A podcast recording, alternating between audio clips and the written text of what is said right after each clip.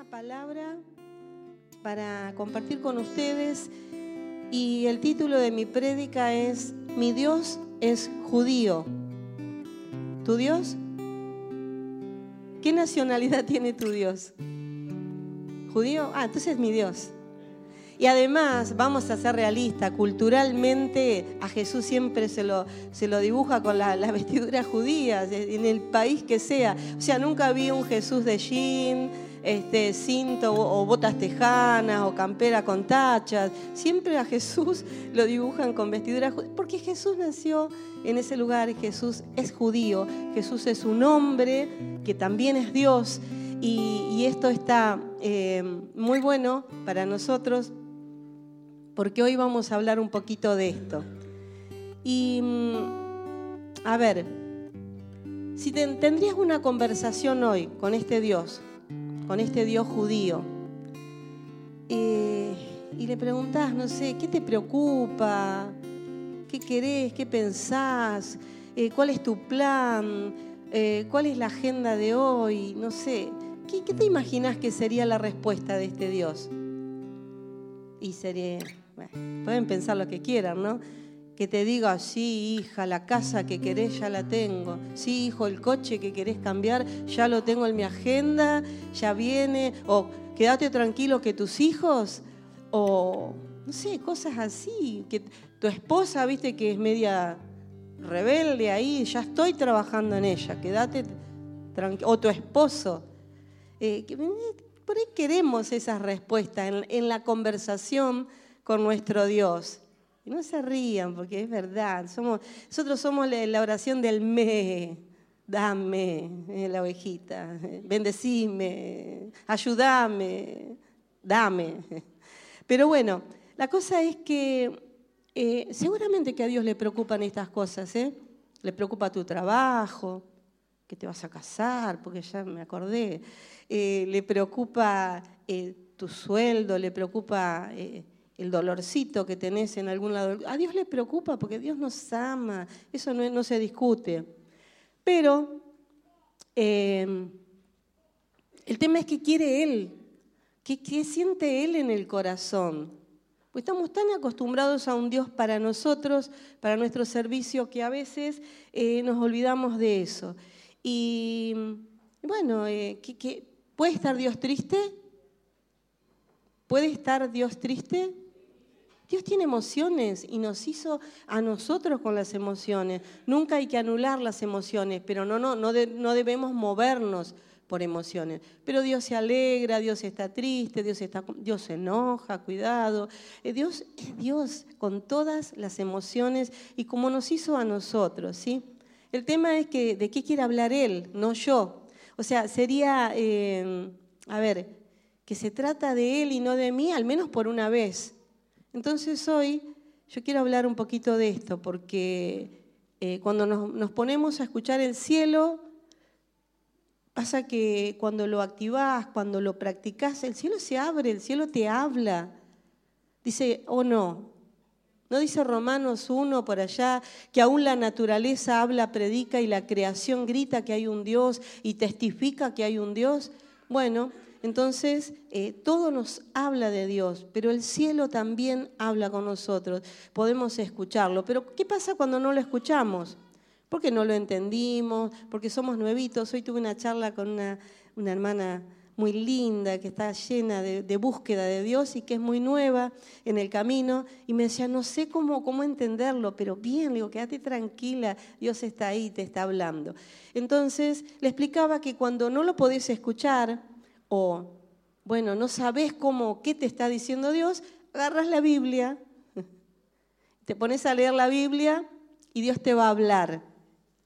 Dios te va a hablar, porque lo que está escrito obviamente es la palabra que, que, fue escrita por inspiración y es palabra de Dios. Así que no hay manera que Dios no te hable. Sí hay manera de que yo le hable, le hable, le hable y que no lo escuche. Pero bueno, hoy lo vamos a escuchar. Em, Vamos a orar, vamos a orar y vamos a, comenzar con la palabra. Te damos gracias, Padre. Gracias porque sabemos que el cielo está abierto, Señor. Que la cultura del reino fluye y, y es tan real como el aire que respiramos y vos la traes a nosotros y vos querés que tu pueblo, tu iglesia viva en esta cultura, viva en esta dimensión. Pero Señor, hoy, hoy queremos escuchar tu corazón, queremos escuchar lo que la palabra habla, lo que la palabra nos susurra y a veces nos grita, nos anuncia de tal manera, Señor, hoy, hoy queremos escuchar tu corazón, Señor, y queremos hacernos eco Señor, y queremos agradecerte por lo mucho que nos das, por todo lo que nos das. Pero hoy queremos, Señor, alinearnos con vos y sentir un poquito lo que vos sentís y decirte, Señor, acá estamos, podés contar con nosotros, podés contar con ULAP, una línea abierta a la vida. Gracias, Señor, te damos gracias en el nombre de Jesús. Amén. Bueno, al menos sabemos por, los estudios y por las enseñanzas, incluso acá se dio también, que hay siete pasiones en el corazón de Dios. Siete pasiones que las encontramos en la Biblia, que son muy eh, habladas por nosotros y que son muy importantes. Y bueno, eh, la iglesia, Dios tiene pasión por la iglesia, por los perdidos, Dios tiene pasión por la intimidad con nosotros. Él es apasionado de que tengamos tiempo con Él y Él con nosotros. Eh, por las naciones, por el reino, el reino de Dios, por el regreso de Cristo y por Israel. Estas son pasiones que están impregnadas en el corazón de Dios y que la Biblia las va marcando, hablando, gritando a través de todo el contenido para que nosotros lo tengamos en cuenta. Pero también la Biblia habla de siete misterios que los dice el apóstol Pablo y que también son este, eh, muy relevantes para la iglesia, muy importantes y que nosotros los tengamos en cuenta. Porque cuando dice que es un misterio, eh, ¿qué hace la ciencia cuando hay un misterio? Investiga hasta que dice, comprobamos que, pero se falta que, hasta que un día dice, se descubrió. Y ya está el misterio. Quiere decir que los misterios no son que nunca lo vamos a entender, sino que son eh, particularmente situaciones a las que tenemos que entrar, buscar, eh, indagar para poder aprender. Bien, los misterios que dice el apóstol Pablo es el Evangelio de la Salvación. ¿Cómo puede ser? Era un misterio para ellos de dónde salió esto, si ellos esperaban un Mesías y de pronto esto va a los, gentiles también. Otro misterio es Cristo morando en nosotros. ¿Cómo puede ser que el Espíritu de Cristo, el Espíritu Santo venga y more en un hombre? No se había visto, era un misterio. Bueno, también la iglesia, la esposa, la novia, cómo eh, eh, en el Antiguo Testamento los profetas no podían ver esto, que fue un misterio que en el Nuevo Testamento se hizo real pero que hay que seguir investigando. Por eso dice, eh, grande es este misterio, dice Pablo. Dice, y no lo digo por el matrimonio, sino por Cristo y la iglesia. El arrebatamiento, ¿cómo es esto? ¿Esto será ficción? ¿Será un cuento? ¿Será cierto? No, es un misterio, es real. Y la Biblia dice que en un abrir de, y cerrar de ojos seremos arrebatados con Él para encontrarnos con Él en las nubes. Claro, yo antes pensaba que me iba, estaba re feliz. Pero no nos vamos nada, nos encontramos en, las nubes, en el aire, y luego descendemos con Él y Él viene a imponer su reino milenial, no es su reino eterno todavía. Bueno, pero eso es otra prédica, es un misterio. La iniquidad del anticristo es un misterio, dice Pablo también. Y también dice que la restauración de Israel es un misterio. A veces leemos y decimos es un ministerio. No, es un misterio, hay que leerlo tranquilo, porque si no, eh, por ahí nos equivocamos. Bien, vamos a leer Isaías 62.1 en, en Reina Valera, vamos a leer este pasaje.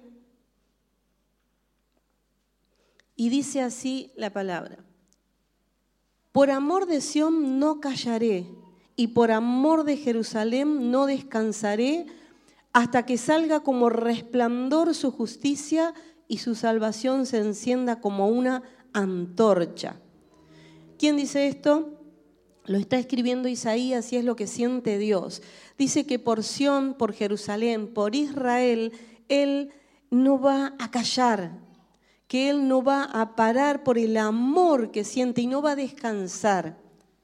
Dice que hasta qué? Hasta que su resplandor de justicia y su salvación se encienda como una antorcha que todos la ven. Así que entonces, ¿qué siente Dios por Israel? Ah, siente amor, no se calla, dice que no descansa hasta que esto se cumpla. Esto siente Dios porque nuestro Dios es un Dios judío. yo digo que es un Dios prestado, pero es mío, ya me lo apropié. Pero es como que fuera, ¿vieron? no podría ser argentino, che?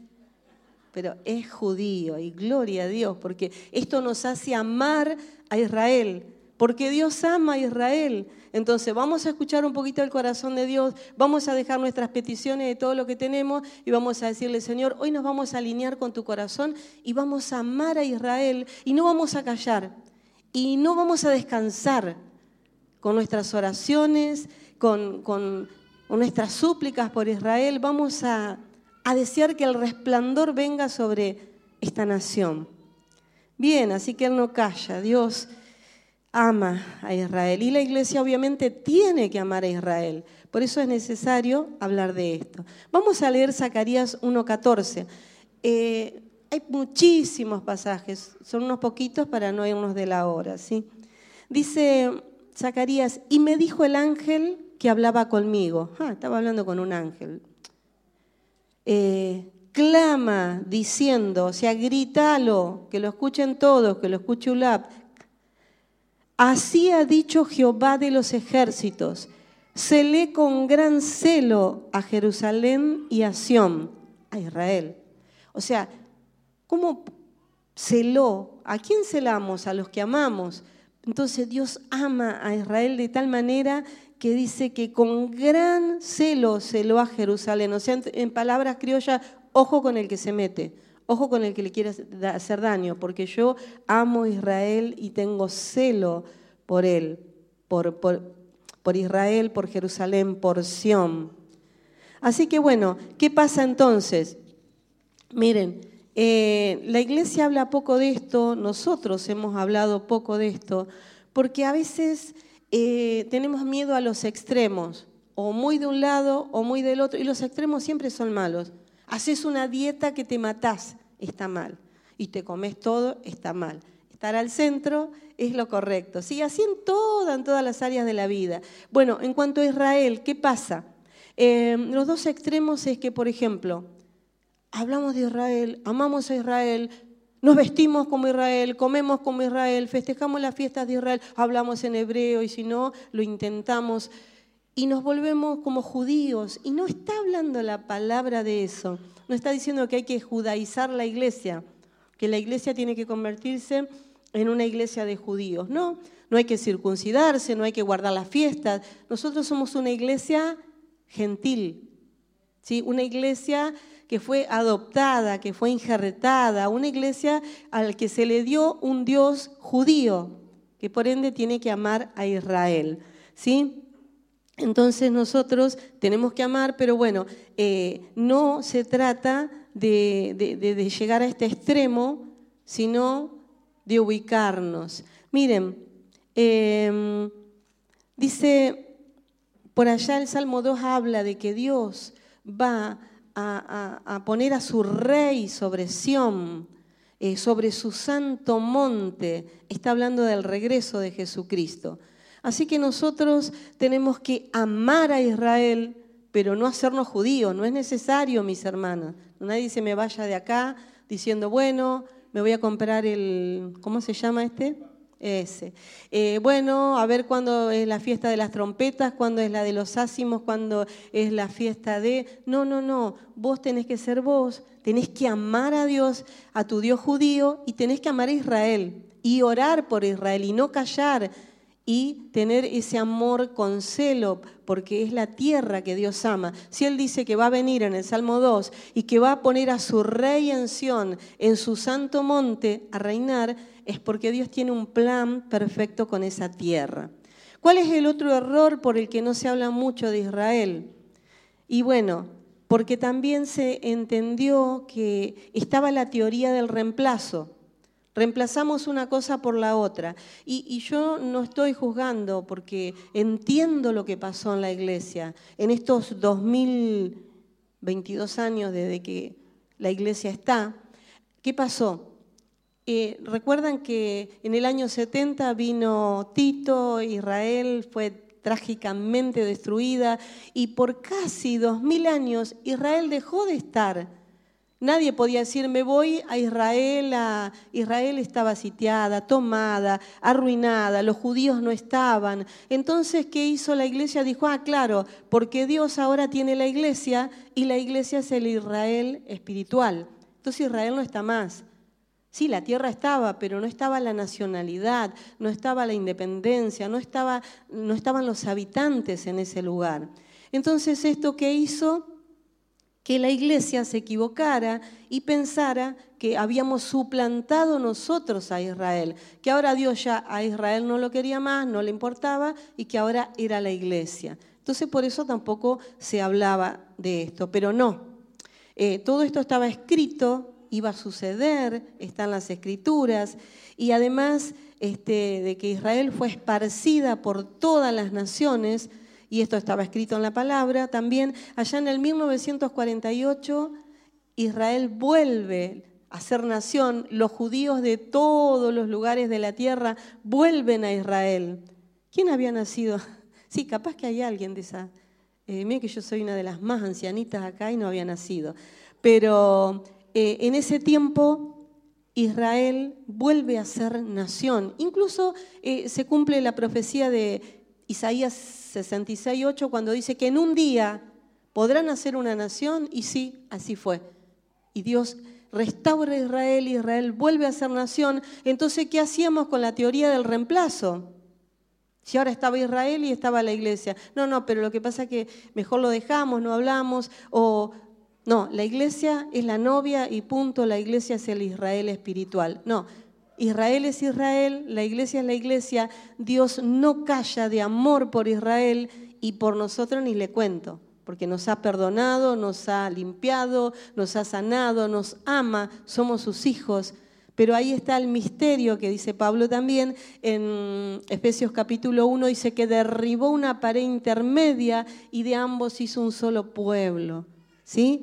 Entonces, eh, Dios ama a Israel y, es como que si Dios comenzó a pintar un cuadro allá en el principio y lo va pintando, lo va pintando, lo va pintando y por allá se va entendiendo el plan de redención. De golpe Daniel tiene una revelación tremenda y, y claro, ahí el cuadro toma mucha forma, pero después sigue pintando el cuadro, muchos no entienden lo que va sucediendo. En Apocalipsis es como que se completa un poco más pero todavía faltan unas cuantas pinceladas o las últimas pinceladas de la mano de Dios.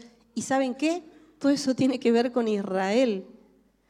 Y si la iglesia no ama a Israel y no está eh, en sintonía y, y la iglesia calla y la iglesia no ama y la iglesia no ora por Israel, quizás no pueda entender tampoco los tiempos finales. Por eso es necesario es necesario que entendamos esto.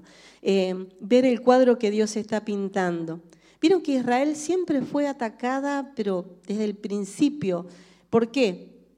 Porque Satanás sabe, sabe el plan de Dios, Satanás conoce y si de alguna manera puede destruir y puede tomar ese lugar, va a evitar que el rey judío, el Dios judío venga a reinar a ese lugar, como lo dicen todas las escrituras, pero nos llevaría mucho, mucho, mucho tiempo ver todas las escrituras que hablan de esto.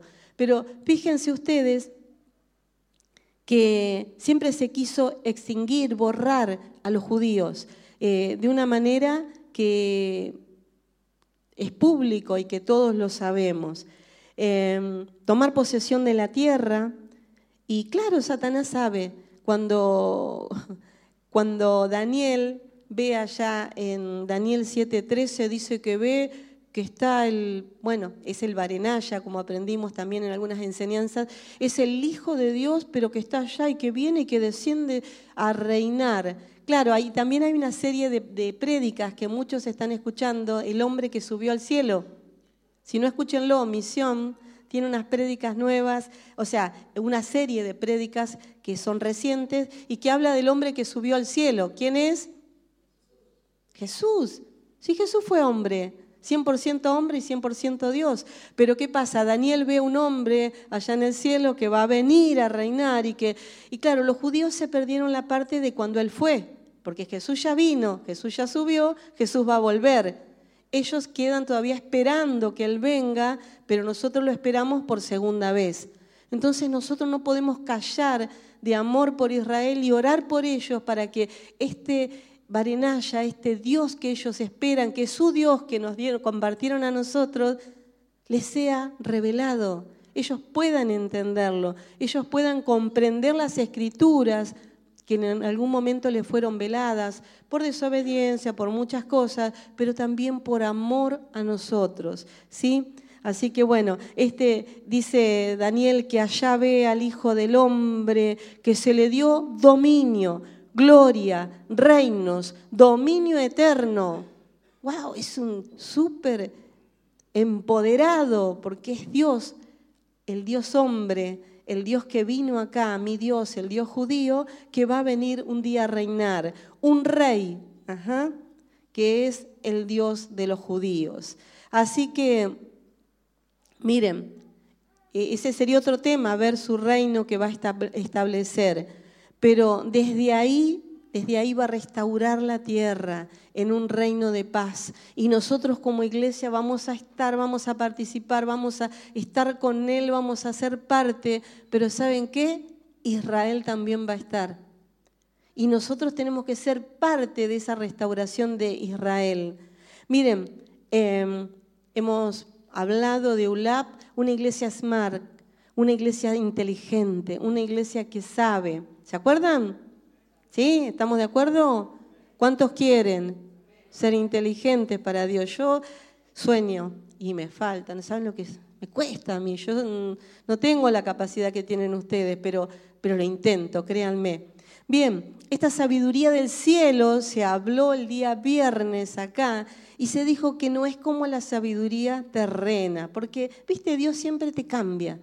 Eh, es el reino como del revés, o sea, es la contracultura. Y dice que esta sabiduría del cielo, para la iglesia Smart, dice que es una sabiduría primeramente pura, dice Santiago. Cham, no está contaminada, no tiene orgullo, no tiene mentira, no tiene chantaje, es pura, esa es la sabiduría del reino. Es pacífica, no se anda peleando con nadie, no pone bombas, no quiere tomar reinos, no quiere patotear a nadie. Es pacífica, es amable, habla bien, es una sabiduría benigna.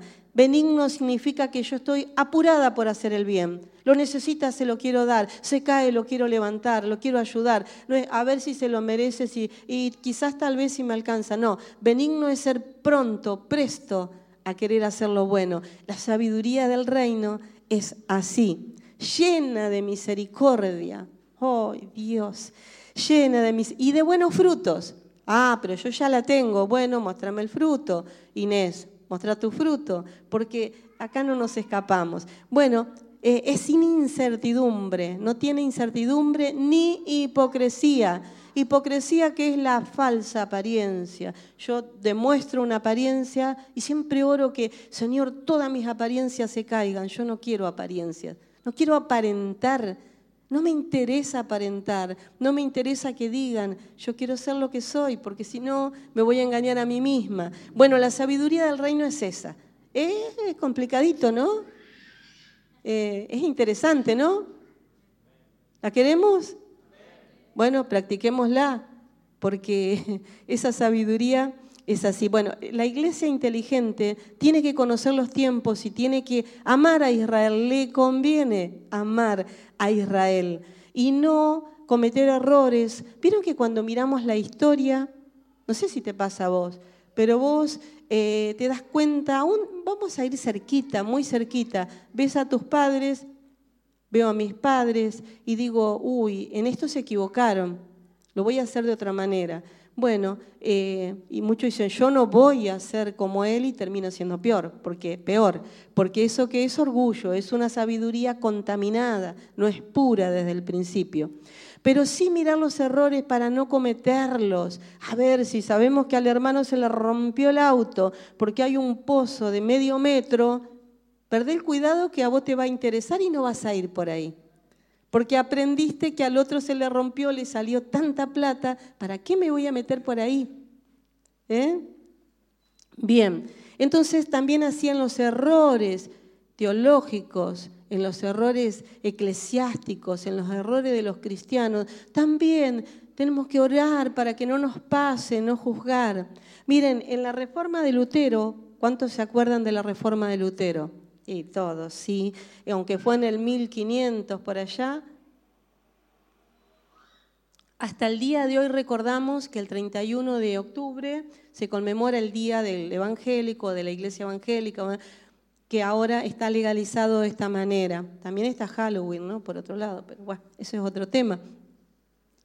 Em, él se convirtió en el reformador, sacó la iglesia de, de una oscuridad impresionante y trajo una reforma, pero tremendamente de bendición. Pero aún así Lutero pensaba que la iglesia había suplantado a Israel, que él creía en la teología de, que había sido suplantada, y él se volvió antisemita para aquellos judíos que andaban por ahí, él que dijo, eh, no, ellos mataron a Jesús. Y saben ustedes que fue tan fuerte tan fuerte esto que se me... Ahí está. Ah, perdón, acá prendí. Se toca un cosito acá y se prende. Este, Saben que fue tan, tan fuerte esta actitud de Lutero. Él era alemán, era un teólogo alemán, que, que esa, esa manera de ver a Israel, esa contrariedad con Israel, fue tan fuerte que quedó impregnada en la cultura. Y después, muchos años después, viene Hitler, alemán, y él toma esto, porque claro, ya estamos hablando de, nuestro tiempo, 1940, muy cerquita, pero estaba esto impregnado. ¿Y qué hizo Hitler? Hizo el genocidio, mató miles y miles de judíos. Y lo más triste es que la iglesia creía también que esto estaba bien. Dicen que cuando los trenes pasaban cargados de judíos para llevarlos a las cámaras de gases, habían iglesias en el camino en, donde pasaba el tren y la iglesia sabía y escuchaba los gritos de ayuda, de auxilio, entonces cantaban más fuerte para no escuchar, para que no se escuche, porque de alguna manera te lo mereces o arregláteslas. Y, y si hoy queremos saber qué quiere Dios en su corazón, hermanos, veamos los errores para no cometerlos. Amemos a Israel porque nos conviene, porque nuestro Dios es judío, es un Dios judío, te guste o no te guste, porque también nuestra cultura tiene mucho de ser antisemita, de estar en contra. Ahora, qué importante que nosotros tomemos esto y nos alineemos. ¿Saben que Argentina eh, nuestra tierra, nuestra patria, porque yo amo mi país, yo oro por Argentina también. Eh, es una tierra fértil, vos tirás una semilla en una maceta, en cualquier lado, crece una planta, es una tierra bendecida por naturaleza, pero esta tierra le ha dado la espalda también a Israel. Y no solamente a Israel, al, Dios de los judíos. ¿sí? Eh, miren, Argentina albergó y dio asilo, abrazó a los nazis cuando se los persiguió, se los, eh, cuando tuvieron que salir de su país a ellos que hicieron el genocidio. Argentina los recibió, los cobijó. Y saben ustedes que además de esto, Argentina tapó siempre el atentado de la AMIA, que es la sede de los judíos en nuestro país.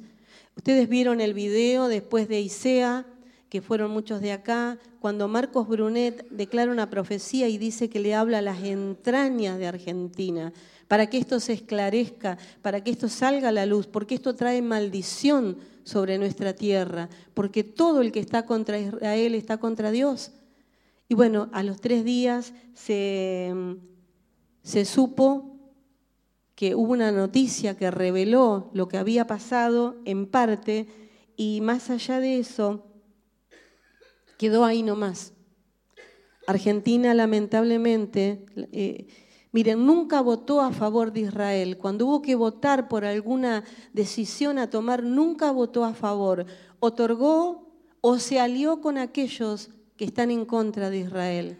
Y esto es, esto es malo, esto es peligroso, esto, esto no nos ayuda. Nosotros como iglesia tenemos que levantarnos, orar, pedir perdón por lo que nuestro país hace. Y no solamente pedir perdón, sino también clamar y amar a Israel para que nuestra tierra también sea redimida. ¿Y saben qué? Les quiero hablar un poquito de esta tierra de Israel. No sé si me entienden el concepto. ¿Alguna pregunta? Nunca lo hacemos, pero... ¿eh? Bueno, entonces esta tierra de Israel, ¿saben que es tan chiquito Israel? Yo no sé cómo se lo imaginan ustedes. ¿Alguien fue a Israel a ver? Le invito a mi casa si alguien fue, para que me cuente. Yo quiero ir, siempre quise ir, siempre amé a Israel. Eh, voy a ir. Y si no puedo ir ahora, voy a ir cuando venga el Señor, voy a ir a vivir allá. Este, pero saben que Israel es una tierra muy chiquita, a lo que estamos acostumbrados nosotros en Argentina. ¿Cuántas provincias tiene Argentina? 24. Una de las más chiquitas, ¿cuál es? Bueno, Tucumán. Esa es la dimensión de Israel, 22 mil y pico de kilómetros cuadrados. Miren si es chiquita, eh, como San Miguel de Tucumán. Pero esa, esa tierra es la tierra elegida por Dios y desde ahí Dios va a gobernar a todo el mundo, va a restaurar y va a gobernar todo el mundo. Porque claro, creíamos que la tierra se iba a explotar eh, o que, que iba a descender otra tierra y se iba a poner en lugar de esta. No, así como Dios dice que somos nuevas criaturas, pero sigo siendo yo, que Dios me regeneró y estirpó de mí el pecado, así también va a pasar con la tierra. Bueno, Dios ama la tierra. Miren los pasajes que hemos encontrado, que Dios ama la tierra, te quedás, decía, y yo qué tiro, total, digo, no importa que contamines y después la tierra, no, no es, no es el plan de Dios, pero bueno, no es que nos vamos a poner ecologistas, tampoco esa es la idea. Pero bien, eh, esta, tierra, como les decía, es de esta dimensión. Miren, eh, no tiene más, 9 millones y un poquito más de habitantes, no es, mucho eh, en comparación de lo que nosotros estamos acostumbrados. Pero además de eso tiene un montón de desierto y de montañas, tierra árida. Pero es como que tiene todo igual ahí. Es como que de ahí, pues sí, tiene todo, mirá, tiene unas playas, tiene unas montañas con picos con nieve, nevada, tiene el, clima de todo el mundo. Em, tiene puertos importantes, zonas áridas, es una tierra muy fértil, también tiene lugares áridos. Eh, miren, no sé, tiene todo, tiene unas universidades impresionantes, una tecnología, está prestando tecnología y aportando a, los avances más grandes que hay en la ciencia. Pero esto es otro tema. Em, Miren, hace muchos años atrás me, dio risa esto, por eso se los cuento, porque dice que una primer ministro en Israel, Golda Meir, dice que dijo una vez, esto quedó asentado en las notas, ¿no? dice que dijo, yo tengo algo en contra de Moisés. Claro, siendo judía, eh, dice, Moisés nos trajo 40 años por el desierto para traernos a la única tierra de Medio Oriente que no tiene petróleo. Claro, lo nuestro será la leche y la miel, pero el petróleo de los vecinos. Y claro, porque es una de las riquezas más codiciadas. Pero saben ustedes que hace pocos años, no, mucho, después del 2000, con unas investigaciones eh, geológicas muy caras, invirtiendo millones de dólares. En el 2009 en adelante se encontró eh, como resultado varios yacimientos de gas natural en Israel, en esa tierra chiquitita. Y no solamente esto, sino que, por ejemplo, el último que se descubrió, que le pusieron como nombre Leviatán, dice que es semejante, es tan grande, es tanto el yacimiento de gas natural que dice que es comparado con el que hay en Bolivia o en México. Tremendo. Esto que hizo que Israel dé un, no sé, tenga un acierto muy grande en la economía, porque, claro, al hallarse esto, este, también, miren también lo que hallaron. Hallaron petróleo, pero es el petróleo esquito, no es el petróleo, el oro negro, ese que, que sale como líquido, es el petróleo en piedras. Pero también está. Y no solamente eso, se supone que debajo del mar hay pero yacimientos impresionantes y riquezas tremendas. Pero claro, si es la tierra que Dios ama. Pasa que son misterios, ¿no? Ahora, eh, digo, qué importante es ver que Dios nunca, nunca abandonó, nunca desistió de que Israel se quede con la mejor parte. Y además de esto, ¿saben qué? Vieron la guerra de Ucrania con, con Rusia, o de Rusia, mejor dicho, con Ucrania. Y todo esto que está pasando, que, bueno, el problema es el gas, porque Rusia es el, exportador más grande y ahora cierra la llave del gas o la recontraaumenta y todos los problemas. ¿Saben quién va a exportar gas a Europa? Israel con Egipto. Hicieron un acuerdo y van a exportar. Así que miren hasta qué punto Dios este, bendice a Israel. Bien, estos descubrimientos que son energéticos, ¿no? Eh, ponen a Israel como un, camino, en un camino a convertirse en un país, pero mucho más rico, más codiciable todavía. Pero Dios, lo importante es que nunca abandonó a Israel. Nuestro Dios judío ama a Israel. ¿Y saben que yo quiero amar a Israel? Porque lo que Dios ama, yo lo quiero amar. No sé qué pensás vos. Y, pero está tan lejos, que se arreglen, pero ya demasiado problema tengo. Yo te animo a que comiences a orar por Israel, que comiences a amar a Israel, amar lo que Dios ama. Y quiero leerte, y ya con esto es para, para terminar, este, quiero leerte lo que dice la Biblia.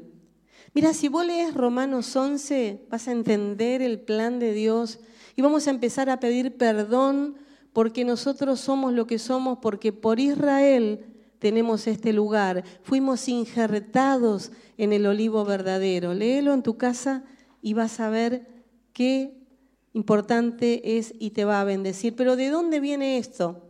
De la tierra elegida. Allá Génesis 12, versículo 2 y 3, está la promesa y Dios siempre cumple su promesa.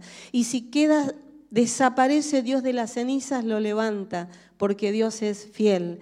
Dice Génesis 12, 2, 3, dice, y haré de ti, le está hablando con Abraham, Haré de ti una nación grande y te bendeciré y engrandeceré tu nombre y serás bendición. Bendeciré a los que te bendijeren y a los que te maldijeren maldeciré.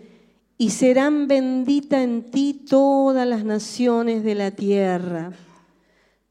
Esta promesa de la tierra donde Dios iba a llevar a Abraham, que obviamente es Israel, eh, fue una promesa y se cumplió y Dios constituyó esta nación y de esa nación fueron benditas todas las naciones de la tierra. Hoy Argentina, nosotros acá en Zárate estamos reunidos creyendo en un Dios que nos ama y que nos bendice porque esa bendición viene de nuestro Dios judío que nació en Israel y desde Israel se disparó esta bendición para nosotros. ¿Cómo no vamos a amar a esta tierra? ¿sí? Así que yo te animo, mi hermano, mi hermana, a que cambiemos la mentalidad, a que tomemos responsabilidad y que podamos eh, de esta manera cambiar nuestra oración egocéntrica. Y voy a leer por último Romanos 11, eh, verso 11 y 12 en la NTV, y Miren lo que está hablando Pablo acá. Dice así, ¿acaso el pueblo de Dios tropezó? Está hablando de Israel, ¿eh? ¿Acaso el pueblo de Dios tropezó y cayó sin posibilidad de recuperarse? De ninguna manera. El pueblo fue desobediente, por eso Dios puso la salvación al alcance de los gentiles, al alcance nuestro. Sin embargo, el que quería, él quería que su propio pueblo sintiera celos y reclamara para sí. O sea que los judíos dijeron, ah, no, no, es para mí, es para mí y lo tomaran. Obviamente ya había caído sobre nosotros. Pero dice, ahora bien, si los gentiles fueron enriquecidos porque los israelitas rechazaron la oferta de la salvación de Dios, imagínense cuánto más grande será la bendición para el mundo cuando ellos por fin la acepten cuando acepten al Dios judío que nosotros tenemos. Entonces, vamos, tenemos que orar para que le sea revelada, eh, que caiga la revelación de este Dios que está esparcido en las escrituras de la Torá, que es Moisés y los profetas, para ellos, de la venida de el Dios Mesías, el Dios judío que nosotros tenemos. Así que iglesia, iglesia smart, iglesia madura, iglesia apostólica, porque solamente una iglesia madura puede tomar esto. Si esto te cae pesado, si esto te... Perdón que te lo diga, pero esto es así. Y no me lo tenés que responder a mí. Si esto te cae indiferente, dice, oh, yo para venir a... Es porque falta madurez. Madurar la iglesia madura lo entiende, la iglesia madura lo siente, la iglesia madura comienza a sentir lo que Dios siente. Y hermano, no es difícil si nuestro Dios es judío. ¿Cómo no vamos a amar a Israel? Así que yo te animo, te animo a que amemos y que oremos, intercedamos, pidamos perdón por los errores cometidos, por las afrentas de nuestro país, de nuestros gobernantes. Te invito a ponerte de pie.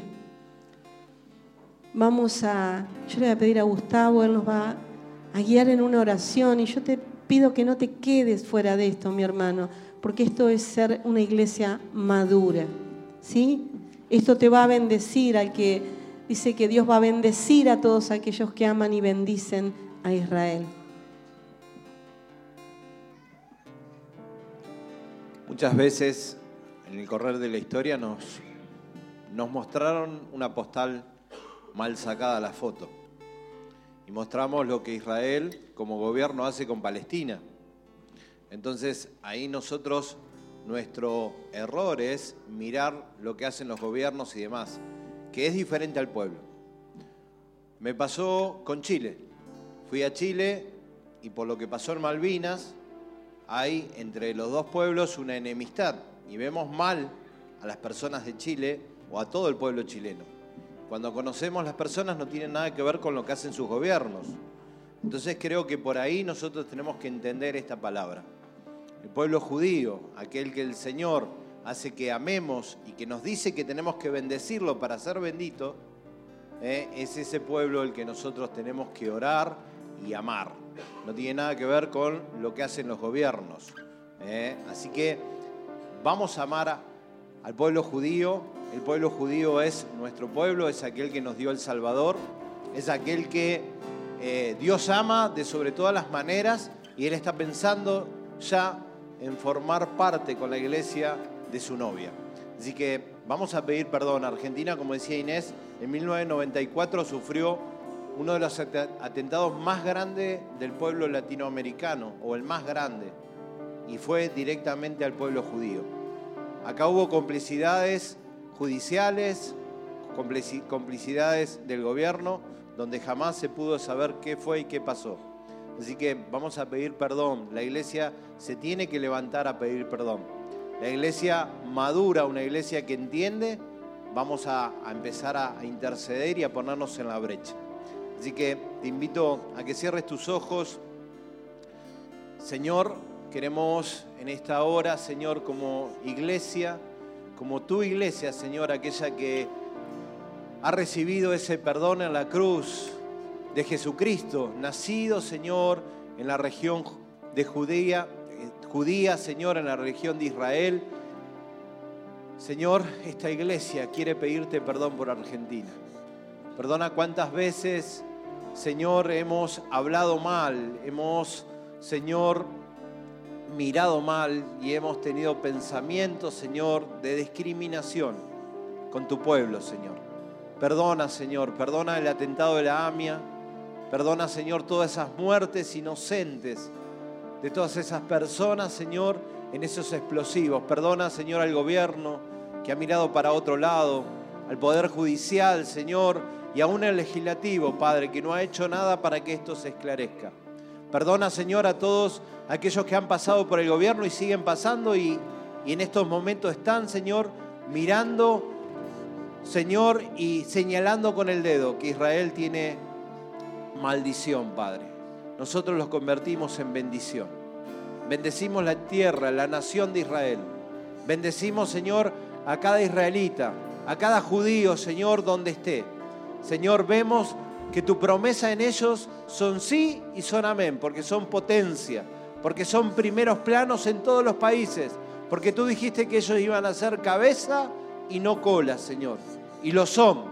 Por eso bendecimos y te pedimos, Señor, que nos enamores cada día más de aquello que tú tienes preparado, Señor. Tu venida está pensada en tu iglesia, pero también en tu pueblo, porque tú no vas a dejar, Señor, caído a Israel para siempre. Hay redención para Israel. Hay una nueva eh, postura, Señor, para Israel, para que juntos podamos recibirte, Señor, verte y creer en ti, Señor. Te pedimos perdón por todos los pecados de Argentina contra Israel, Padre, en el nombre de Jesús. Amén y amén. Déjame un segundo más hablarte de esto que es tan importante. Allá en el Génesis 12 dijo, que iban a ser por Abraham bendita todas las naciones. Y esa bendición se convirtió en Jesucristo, que fue descendiente de Abraham. Él murió en una cruz por vos, por mí, pagando el precio de todo pecado.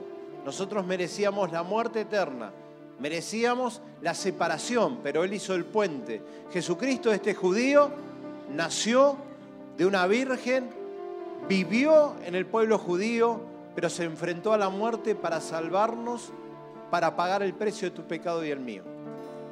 Hoy es necesario reconocer que esa muerte en la cruz fue por vos y por mí. Así que si venís por primera vez, te pido, deseo que el Espíritu Santo esté actuando ahora en tu vida y te esté convenciendo de pecado, porque el pecado hace una separación entre Dios y los hombres, pero Jesucristo es aquel que pagó ese precio. Así que vamos a cerrar todos los ojos. Quiero saber si hay alguien que vino por primera vez que pueda levantarme la mano. Nadie te mira, solamente yo. Te voy. ¿Hay alguien más? ¿Hay alguien que levantó la mano? Te voy a invitar a que puedas hacer esta oración conmigo. Sencillamente que puedas repetir conmigo estas palabras. Es pedirle perdón a Dios, invitarlo a que venga a vivir a tu corazón y reconocer que ese sacrificio fue por vos y que Él con eso te va a regalar salvación. Así que Repetí conmigo ahí a donde estás, toda la iglesia en silencio orando porque va a haber una persona que va a pasar de muerte a vida. Señor Jesús, sé que moriste en la cruz por mí. Te pido perdón por todos mis pecados. Me arrepiento y te acepto como único y suficiente Salvador. Sé que en esa cruz que moriste, el que tenía que haber muerto era yo. Gracias por regalarme vida. Te acepto en mi corazón. Transforma mi vida. En el nombre de Jesús. Amén. ¿Pudiste hacer esa oración? Dios te bendiga. Toda la iglesia feliz. Porque para eso, para esto fuimos implantados como iglesia. Todo es para Dios. Y cuando entendemos todo, todo lo que hacemos es para Él. Señor, gracias por toda esta reunión. Gracias Señor por mi hermana que ha hecho esa oración, pasó de muerte a vida. Gracias Señor porque tú la vas a bendecir. Yo no sé cuál es su problema, su dificultad, pero Señor, yo sé que hoy hay un nuevo paso. Una nueva esperanza. Así que la bendigo. Bendecimos como iglesia su vida y declaramos sobre ella, Señor, vida y vida en abundancia. Gracias por esta reunión, gracias porque hemos aprendido a amar a Israel, porque hemos aprendido, Señor, a que tenemos que estar mirando la higuera que está floreciendo, esa higuera, Señor, que pronto va a dar frutos, porque tú vas a venir a buscarnos, Señor, y vamos a estar con ellos recibiéndote, Señor, ahí, Señor, en esa proyección, en esa venida, Señor, sobre todas las cosas en las nubes, Señor.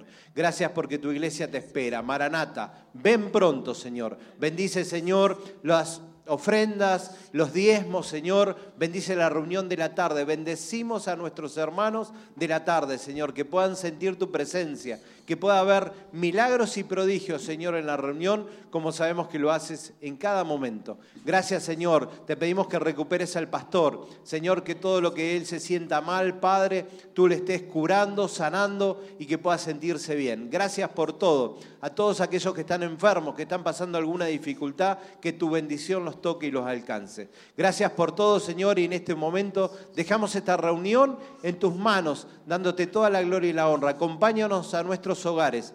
Y Señor, que podamos pensar en esta palabra que hemos aprendido hoy. En el nombre de Jesús, amén y amén. Hermanos, mientras eh, ponen sus ofrendas, quiero decirles que los días martes a las 7 de la tarde se está enseñando Apocalipsis. Ahí están las últimas pinceladas que falta de este cuadro y no vienen buenos tiempos para Israel. Va a venir guerras, conflictos, Israel va a pasar momentos terribles y es ahí donde la iglesia tiene que entender este plan. Así que yo te animo a que vengas, que te va a edificar. Que el Señor te bendiga.